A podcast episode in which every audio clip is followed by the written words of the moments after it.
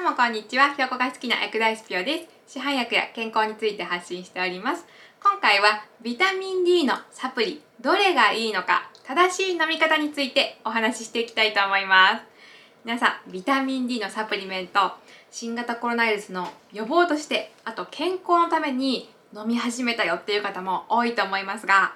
実際にどの商品を選べばいいのか、少し疑問に思った方もいると思います。さらに、自分はどれぐらい足りているのか足りてないのか必要な食事の量と日光浴の時間さらにビタミン D のサプリは他の栄養素と一緒に飲むとさらに吸収が良くなります。そしていつ飲めばいいのか正しいサプリメントの取り方についても最後お話ししたいと思います。今回は皆さんがサプリメントを取る上で絶対に知ってほしいことをお話ししていきます。ぜひ最後までお楽しみください。始まるっぴよ。では、まず最初にサプリメントを取る上で知ってほしいこと。やっぱりね、サプリメントを取るといっても、なかなか大変じゃないですか。サプリにもお金がかかりますし、あと、毎日続けるっていうのも慣れてない人は結構初めは大変だと思います。で、そこまでしてビタミン D は必要なのか？本当に重要なのかなってところをやっぱり知っておくってことが今後続けていく上で大事なモチベーションになると思います。最初にですねビタミン D の重要性についてまあいろんな病気にいいとは聞いたけどいまいち具体的に何がいいのかってイメージしにくいという声も多かったのでまず最初に重要性をお話ししたいと思います、ね、せっかくだったら毎日あこれいい栄養素なんだと思って取りたいですよね。他の動画でもお話ししましたが体全身ほんと頭の上から足の先っぽまで。ビタミン D は体全身必要な栄養素です。このビタミン D 日本人のほとんどが足りてないと言われています。ビタミン D は取るだけで皆さんの体の健康レベルが一気に底上げされるといったイメージで言っても過言じゃないと思います。なぜかというとビタミン D の役割としてそれは体全身の細胞に関わっているということ。これはねただたかがビタミンとはいえど体全身の細胞をなんとコントロールしてくれる役割があるんですよ。細胞って言ってもなんかパッとしないかもしれないですが細胞ってもう体の全てですよ。例えば免疫細胞もビタミン D が関わっています。このビタミン D を取ると新型コロナウイルスになりにくくなるというデータもしっかりともういっぱい出ています。そして免疫というとあらゆるアレルギーの病気アトピー花粉症喘息。それらのアレルギー症状ビタミン D を取ると症状が良くなったというデータもあります。実際に皆さんよくなりやすい花粉症もこのビタミン D が不足すればするほど症状が重くなっているという関連性も出ています。だからね。花粉症の人はこれからの季節ビタミン D は取っておいた方がいいです。そしてそれ以外にも肥満になった人糖尿病の人血糖値をこうね下げる能力を鍛えることができる。ビタミン D は生活習慣病も良くしてくれます。ね。と女性の方であればなんと不妊症の約9割がビタミン D 不足と言われています。そして皆さんが人事ではない命に関わる病気にも心臓が動かなくなる。怖い病気。心不全はビタミン D が足りてないとなんと12倍もなりやすくなると言われています。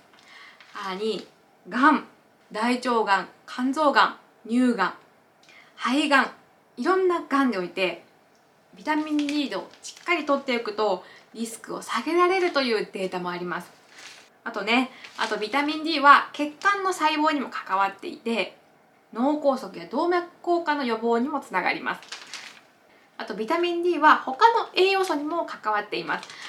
実はこれが足りてないといくら牛乳を飲んでカルシウムをとってもカルシウムが吸収されない。骨がスカスカになってコスト上昇になってしまう。将来骨折になりやすくなるっていうリスクもあります。そしてね鉄もねそして貧血になりやすい女性。ビタミン D が足りないと鉄の吸収が良くならないというデータもあります。まあそうまだまだあるんですけどもうねほんと全身に関わっているっていうのがこのビタミン D です。皆さんこんなに重要ってご存知でしたか？日本人の方あまり知らないと思います。皆さんの健康の保険としてこのビタミン D は必要ではないかなと考えています。さあどうですか？ビタミン D この事実を知ってちゃんと備えているのと備えていないのでは全然違いますね。不足しやすい人は是非サプリメントで補ってください。ではここから本題なんですけども。じゃあ実際にこのサプリメント自分には本当に必要なのかな？食事日光でどれぐらい取れているのかな？これがね気になる人も多いかと思いますので今回は食事日光でこれだけ取ればとりあえず足りているであろうという目安をお話しします。サプリメントを取るか取らないか。自分が不足しているか不足していないかの目安になります。まずビタミン D 食事でどれぐらい取ればいいのか。1日あたり魚をしっかり取れば十分足りるというふうに言われています。特にビタミン D がよく含まれているものとして干した魚鮭に含まれています。代表的な魚に含まれているビタミン D はこちらです。特にビタミン D は魚で摂るというのが一番効率がいいです。他にもキノコとかキクラゲにも含まれてはいるんですけどキノコ類はビタミン D を摂る上であまり効率的ではありません。なぜかというとこのキノコに含まれている植物性のビタミン D 動物性のものと比べると体の中に入った後の活性化も弱いですしあと入ってる量も少ないです。前回のコメントで生しいたけをよく食べてるんだけどサプリ取らないとダメですかっていうコメントがありました。しかし実はね生しいたけにはほとんどビタミン D は含まれていません。で干したしいたけはビタミン D は生のものよりも多いんですけど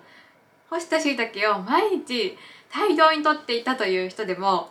ビタミン D が足りてないっていう報告もあるみたいです。ですのでこのキノコと植物性ではなくて魚魚をしっかりと取っているかどうかこれをしっかりと意識をしてビタミン D は考えるといいです。さらにもう一つ日光浴の時間。ビタミン D は太陽の光そして食事から取ることができます。じゃあどれぐらいの日光浴でどれぐらいのビタミン D が作られるのか。これもねちょっと気になりますよね。でねこの日光浴がねあの個人差もあるし環境にもよるんでちょっと難しいんですけど特に日光が強い。夏場半袖半ズボンで、えーと、週に3回15分から30分間の日光浴。日焼け止めはなしです。これを習慣にすれば1日あたり約10マイクログラム作られると言われています。日光を浴びるだけで結構作られるんですよね。これぐらいだったら皆さん現実的にもできそうじゃないですか？でもねこれは夏。夏はね日光の強さ。あと服装を考えても日光浴しやすい季節なんですけども冬になるとどうでしょう？長袖長ズボンで。さらに日光の強さも弱め。今なんて皆さんマスクもつけてますし肌の露出も少ないです。そうなるとどうでしょう？この週に3回。15分から30分だけでは十分に足りないケースが多いです。おそらく1時間以上必要になる人が多いと思います。あと実はですね年齢を重ねれば重ねるほどビタミン D は体で作りにくくなってしまいます。そう若い人と比べると高齢者ではご覧の通りですね年齢を重ねれば重ねるほどビタミン D は作りにくくなってしまいます。つまりご年配の方はもっと日光浴が必要になってしまいます。こうなるとね自分がどれぐらいのビタミン D が必要なのか自分はどれぐらい足りてないのかあの判断するのはとても難しいと思いませんか？そうなんですよ。ビタミン D はね他の栄養素と違って日光そして食事両方の面で考えないといけないから自分が足りているかどうかのコントロールがすごく難しいんですね。じゃあどれぐらい取ればいいのかよくわからないよっていう人。先ほど言った1日あたりしっかり魚を取っている。日光浴も1日1時間以上する。これを満たせば足りるとは言われてはいるんですけど慢性的にもうビタミン D が足りてない状態。そして年齢を重ねていて作りにくい状態の人はビタミン D を意識して日光浴しても食事をとってもなかなか足りないよって人もいます。実際に日本人のビタミン D の平均はこちらにある通りこれは、えーと、ビタミン D の血中濃度、えーと、40以上が最適な量というふうにされていますが日本人の平均はなんと25全然足りていないです。それもそのはず。魚皆さん毎日こんなに食べていますか？さらに日光浴も冬場1時間以上なんてなかなかできないですよね。今は特にねお家で過ごすことも多くなりましたし冬場でマスクをしてさらに日光浴しにくくなっています。そこで国が出している栄養の摂取目安量といいます。どれぐらい取ればいいですよ？というふうな指示があるんですけどもそれを見ますとですね1日目安量として8.5マイクログラム取るといいですよ？というふうに国は言っています。え8.5マイクログラム？ビタミン D のサプリメントって大体の商品が25マイクログラム以上です。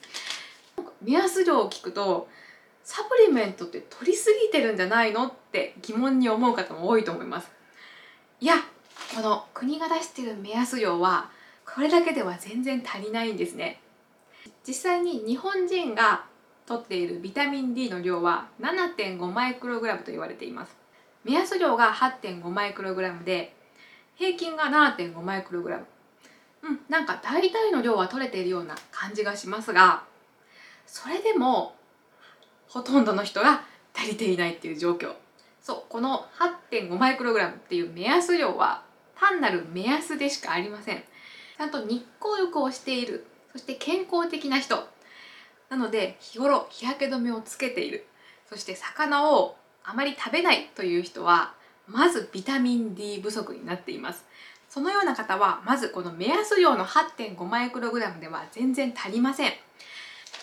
じゃあどれぐらい取ればいいのかという答えがこのサプリメントの量です。サプリメントはだいたい25マイクログラムから作られています。日頃足りてない生活をしている人はこれぐらいの量を取ればしっかりとビタミン D の濃度を上げることができます。25から50マイクログラム。これぐらいの量が安全な量と言われていて、えーと、不足している人はこれぐらい取らないとよくはなりません。実際アメリカやカナダでは71歳以上の方は20マイクログラムの量を推奨しています。だから日本が出すこの8.5マイクログラムはかなり少ないです。もうちょっとね私は上げてもいいと思いますしもっとアメリカやカナダのように推奨してもいいと思います。実際にねほとんどの方が不足していますから。あのでこのビタミン D、まあ、25から50の間で大丈夫ですよというふうにお話ししましたがでもでもビタミン D ってあの油に溶けるビタミンだから過剰摂取の心配はないのっていう声もありました。ビタミンは水に溶けるタイプとあの油に溶けるタイプがあるんですけども水に溶けるビタミンであれば過剰に摂ったとしても余分な量は尿に流れ出てくれるから過剰摂取は大丈夫。でも油に溶けるビタミンたちは過剰摂取に注意してくださいよってよく専門家の間で言われることなんですね。ビタミン D に関して言うと量をしっかりと守れば過剰になんか取りすぎなければこの過剰摂取の問題はないです。私もいろんな論文を見たんですけどもビタミン D はね過剰による副作用はほとんど出にくいです。で仮に間違えて過剰に取りすぎた場合でも副作用が出なかったという報告も結構あります。なんかね1日250マイクログラムを半年間飲み続けても副作用が出なかった安全だったっていうあの報告もあったみたいでビタミン D は過剰摂取については心配しなくても大丈夫です。あのしっかりとあの量を守ってあとでもし高濃度で飲む場合は医療機関で血液検査を定期的に受けてあの見てもらえれば過剰摂取のあの問題はないですここは安心してくださいで適正量が25から50マイクログラムこの幅がある理由なんですけどあのビタミン D の量が少ないとこの25マイクログラムでは十分に濃度が上がりきれない場合があるからです。人によってはね50マイクロそしてそれ以上に取らないと、あのー、十分足りてないというケースもあります。例えばなんですけど肥満気味の方。あとビタミン D を吸収するのにこう腸のね吸収があまりできない病気になっている方。そういう方はねあの医療機関で見てもらった方がいいと思います。いずれにせよですねビタミン D は25から50の間であれば大丈夫です。でもし心配であれば医療機関で血液検査をして見てもらってください。そんなにね値段も高くないですしちょうどコロナも落ち着いた頃ぐらいにあのビタミン D の量をあの検査してもいいのかなと思います。ということでビタミン D の量についてここまでお話ししました。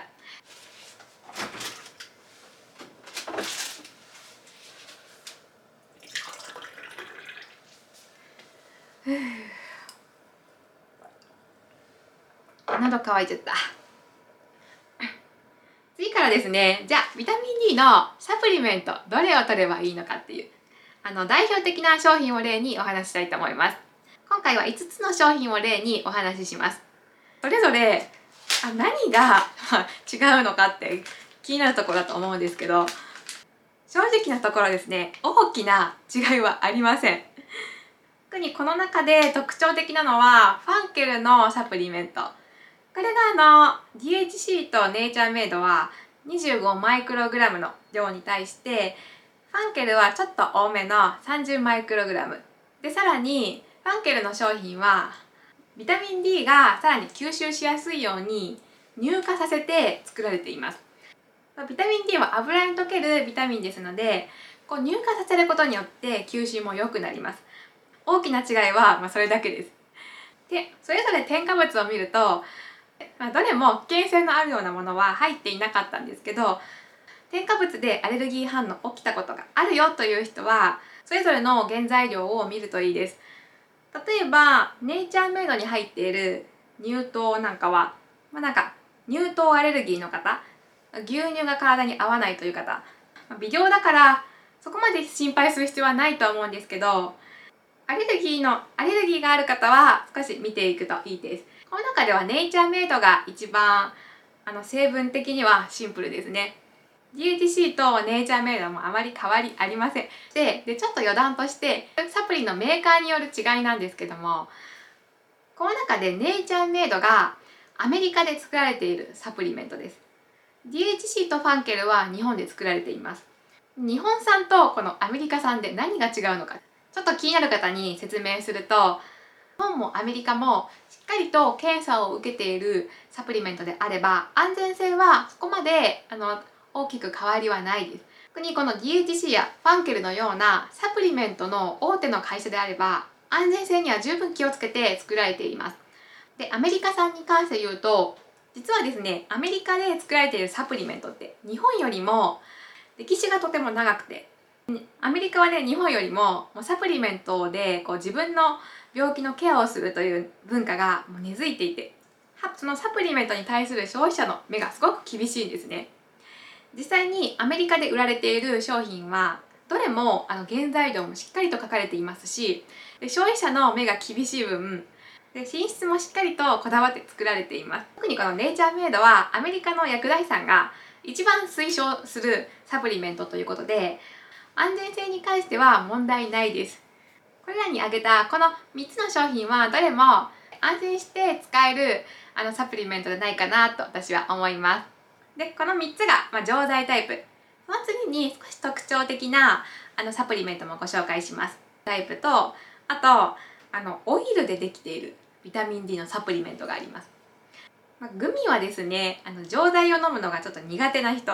あと水がなくても飲めるっていう特徴があります。あのちょっとねおやつ感覚で食べれるサプリメントもいいですね。ただ錠剤とは違って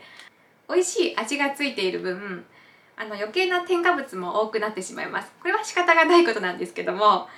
まあ、ずっとね飲み続けるのであればできれば錠剤タイプを飲んだ方が私はいいと思います。あのようにねあの甘味料も入ってますしあと着色料もね入っていますから。であとこのオイルタイプのビタミン D あのこれねベビー D と言って実はあの赤ちゃんでもビタミン D って不足しやすいんですよ。なぜだと思いますか？特にお母さんの母乳で育った子供赤ちゃんに飲ませる母乳にもビタミン D が少なくてでビタミン D 不足になる。あとね赤ちゃんに対する過剰な日焼け止め対策をしてあの日光浴が足りていないっていう状態で。なのでこれは赤ちゃんに対して飲みやすいように作られているサプリメントです。もちろん大人の方が使ってもいいですけどもでこういったオイルは、まあ、赤ちゃんのミルクやあと飲み物あと食事にかけて使うことができます。入ってる添加物も食用油脂とビタミン D だけ。非常にシンプルです。この食用油脂はあのココナッツとか、まあ、酸化しにくい油を使っているみたいです。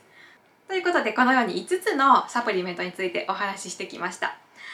これ以外にもねたくさん商品があると思うので是非皆さんの商品選びの参考になると嬉しいです。で私の場合なんで DHC なのかというとまあ単純に単純にねあの持ち運びやすいっていうかさばらないっていうのが私の選びポイントです。あと DHC はどこでも購入することができますしとね値段も安いですし愛用しています。ということでサプリメントについてお話ししました。で最後にですねじゃあこのビタミン D の正しい取り方いつのタイミングで取ればいいのかあと一緒に取るといい栄養素についてこの2つについて軽くお話しします。まずいつ取ればいいのか。これはね1日1回飲めば大丈夫なので、ま、これはできればなんですけど食事の後に取るとあのビタミン D の吸収は高まります。なぜならビタミン D は油に溶ける栄養素なのでお腹の中で食事と一緒に吸収された方が吸収効率がいいからです。あとビタミン D あの一緒に摂るといい栄養素としてマグネシウムですね。マグネシウムは緑の濃い野菜あと海藻などに含まれています。実はマグネシウムが不足しているとビタミン D をうまく吸収できないというデータがあります。マグネシウム不足の症状として足がつったりこむら返りあるような人。とね先ほどだと先ほどお話ししたあの海藻や緑の野菜。食材を取ってない人はちょっと意識して不足しないように摂るといいです。あとビタミン D と相性がいい栄養素としてはあのカルシウム。ビタミン D があるとカルシウムの吸収を良くしてくれます。効率よくカルシウム補充ができます。ということで最後にサプリメントの取り方についてお話ししてきました。とね今回盛りだくさんだったんですけどもビタミン D を飲む上で最低限してほしい知識として今回はお話ししました。軽く最後に今回のまとめ。ビタミン D は細胞を作る上で欠かせない栄養素で新型コロナウイルスだけではなくてそれ以外の病気のリスクを下げる。皆さんの健康レベルを底上げしてくれるような栄養素で。すそして食事日光浴で取れる量。まずは魚を意識して食事で取れているかどうか。と日光浴は週に3回夏場であれば30分以上。週に3回。半袖半ズボンで15分から30分。日光浴をする。もしくは冬場だと2倍。それ以上のあの日光浴が必要になります。そして日頃あの日光浴をしていないなという人日焼け止めを使う人魚をあまり食べてない人はビタミン D 不足になっています。ビタミン D 不足には25から50マイクログラムのあのビタミン D のサプリメントが推奨されています。でビタミン D は自分でどれぐらい必要か分かりにくいビタミンです。なので血液検査で一度ビタミン D の量を調べるって言ってもいいと思います。そしてサプリメントは皆さんのお好きなものでできれば食後追加で栄養素としてマグネシウムが不足しないように意識して取るといいです。あとマグネシウムについては別で動画も作りたいと思ってますので是非あの気になる方はチャンネル登録もお願いします。では皆さんお元気にお過ごしください。バイピヨー。休憩。今日も頑張った。チャンネル登録よろしくね。